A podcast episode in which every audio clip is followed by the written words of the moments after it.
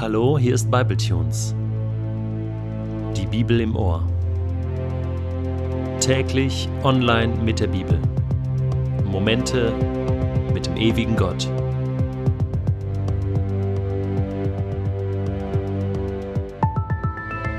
Der heutige Bibletune steht in Matthäus 13, die Verse 44 bis 46 und wird gelesen aus der neuen Genfer Übersetzung.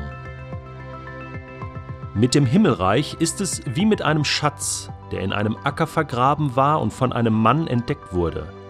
Der Mann freute sich so sehr, dass er, nachdem er den Schatz wieder vergraben hatte, alles verkaufte, was er besaß, und dafür den Acker kaufte. Mit dem Himmelreich ist es auch wie mit einem Kaufmann, der schöne Perlen suchte. Als er eine besonders wertvolle fand, verkaufte er alles, was er besaß, und kaufte dafür diese eine Perle. Bist du als kleines Kind auch mal auf Schatzsuche gewesen? Also ich kann mich noch gut daran erinnern, dass ich mal als kleiner Junge unterwegs war im Wald vor unserem Haus und dort versucht habe, einen Piratenschatz zu heben oder den Goldschatz der Germanen, wie auch immer. Ich weiß noch, dass ich sehr enttäuscht war, dass ich nur rostige Nägel oder vielleicht auch mal einen alten Gummistiefel gefunden habe. Aber nichtsdestotrotz, es hat Spaß gemacht und es war immer ein bisschen Fieber dabei, ein bisschen Aufregung. Werde ich vielleicht doch irgendwann mal einen tollen Schatz finden, etwas Wertvolles und dann bin ich reich? Zur Zeit von Jesus hatte man wertvollen Besitz oder auch Schätze vergraben, am liebsten im eigenen Garten oder an Stellen, wo man nicht nach Schätzen suchte, denn damals gab es noch keine Banken, wo man sein Geld hinbringen konnte, und so war es wirklich üblich, dass man hier und da mal einen vergrabenen Schatz finden konnte. Allerdings war es so, dass demjenigen, der, dem das Grundstück gehörte, dem gehörte auch der vergrabene Schatz. Jesus vergleicht das Himmelreich, das Himmelreich Gottes, mit einem Schatz, in einem Acker. Ein Schatz, der so wertvoll war, dass man wirklich alles dafür geben würde, um diesen Schatz zu bekommen. Ein Schatz, der aber vergraben ist, der verborgen ist. Im Alten Testament finden wir verschiedene Aussagen darüber, was wirklich wertvoll ist für den Menschen. David sagt einmal in Psalm 119, dass ihm der Wille Gottes, das Wort Gottes, wertvoller ist als alles Gold dieser Welt. Und in den Sprüchen beschreibt Salomo die Weisheit Gottes und auch die Erkenntnis Gottes, die Möglichkeit in Gottes Gegenwart zu sein und zu leben, als einen sehr kostbaren Schatz. Und womöglich hat Jesus daran gedacht, als er von diesem Schatz sprach, der vergraben ist. Dieser Schatz, Gott selbst, Gottes Liebe, Gottes Gegenwart, der ist vergraben. Er ist verschüttet. Er ist nicht offensichtlich. Er liegt nicht oben auf dem Präsentierteller. Den findest du nicht in den Schlagzeilen der Bildzeitung und auch nicht in den Tagesschau oder in den Heute Nachrichten. Dieser Schatz, er ist verborgen. Er ist da. Er ist da, dieser Schatz. Man kann ihn finden, aber man muss nach ihm suchen. Man muss nach ihm graben. Man muss einen Aufwand betreiben. Und wenn man ihn gefunden hat, alles dafür geben. Bereit sein, wirklich alles zu investieren. Jesus redet von einem unsichtbaren Gott, der aber zum Greifen nahe ist. Gott ist nicht weit weg, sondern Manchmal liegt das Gute direkt vor oder unter deinen Füßen.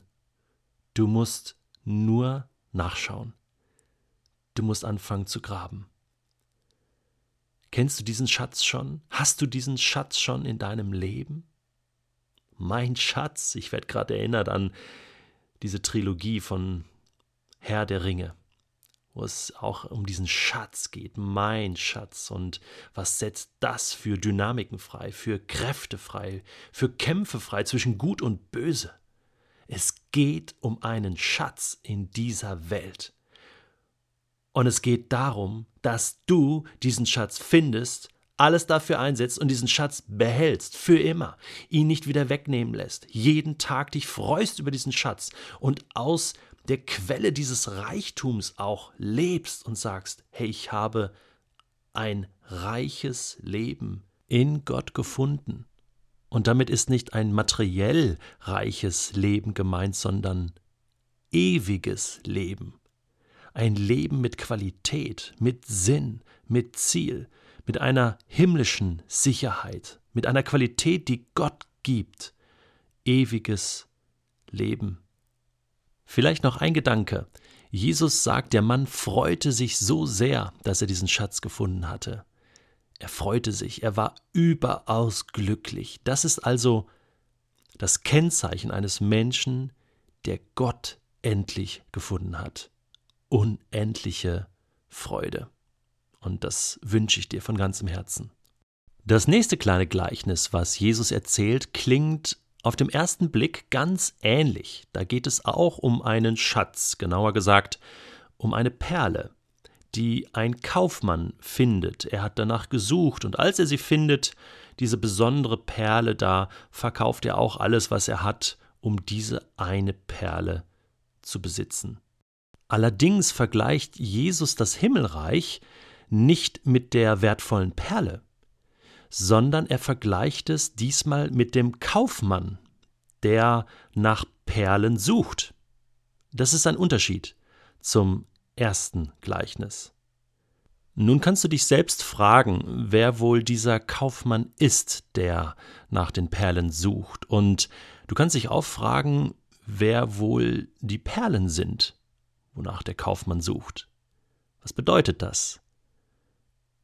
Ich bin der Überzeugung, dass Jesus selbst dieser Kaufmann ist, dass Gott derjenige ist, der sucht nach Menschen, nach Menschen, die er zurückholen möchte in sein Reich, die er liebt und wo er nicht aufgibt, bis er gefunden hat. Jesus sagt, ich bin gekommen, um das Verlorene zu suchen. Das ist der Kaufmann. Und er gibt alles für die Menschen, für die Perlen. Es heißt hier, er fand eine besonders wertvolle. Perlen waren damals sehr, sehr wertvoll. Wir lesen in geschichtlichen Büchern, dass Kleopatra, Cäsars Geliebte, eine Perle im Wert von 100 Millionen Sesterzen besaß. Das sind heute 20 Millionen Euro. Die Frau des Kaisers Caligula besaß einen Perlenschmuck im Wert von 40 Millionen Sesterzen. Unglaublich, wie wertvoll Perlen sind und wie wertvoll Menschen sein können in Gottes Augen. Du bist wertvoll, wie eine kostbare Perle. Und für dich war Jesus bereit, sein Leben, sein kostbares Leben zu geben. Vielleicht denkst du ab dem heutigen Tag anders über dich selbst und siehst dich nicht mehr als minderwertig oder als wertlos an.